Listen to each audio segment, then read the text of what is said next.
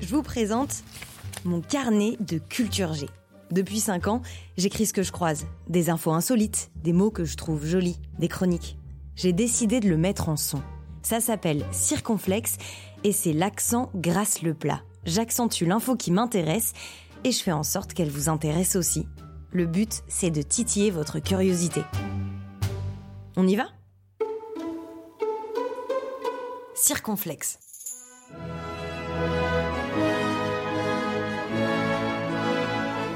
Я прекращаю свою деятельность на посту президента СССР.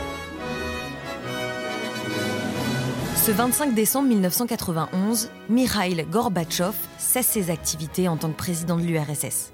Le lendemain, le 26 décembre, l'Union soviétique devient la Fédération de Russie.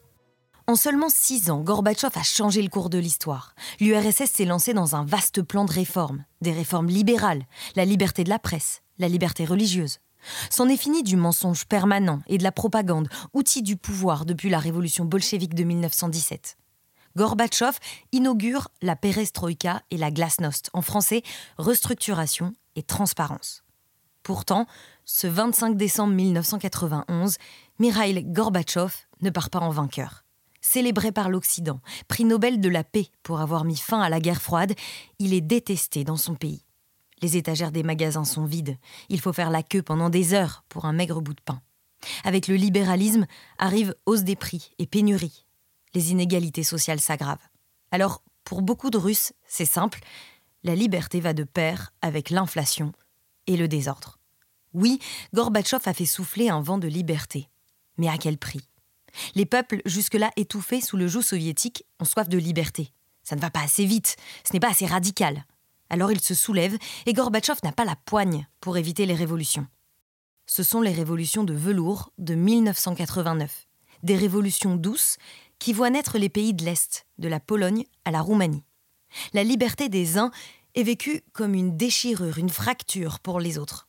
L'Union soviétique était forte et influente sur la scène internationale, elle semble désormais fragile, humiliée et manipulée par l'Occident. Alors Gorbatchev, le dernier leader de l'URSS, s'en est allé ce 30 août 2022. Pour son départ, peu d'honneur de la part d'un pays qui ne sait pas bien ce qu'il lui doit. Gorbatchev est autant détesté que Poutine est aimé. Poutine, celui qui a repris les choses en main, la stabilité à l'intérieur et la puissance sur la scène internationale. Poutine, celui qui se bat pour que la Russie et avec elle les soviétiques retrouvent leur grandeur d'antan. Et tant pis si ça doit se faire d'une main de fer. Gorbatchev s'en est allé ce 30 août 2022. Pour les Russes, il incarne la faiblesse du pouvoir.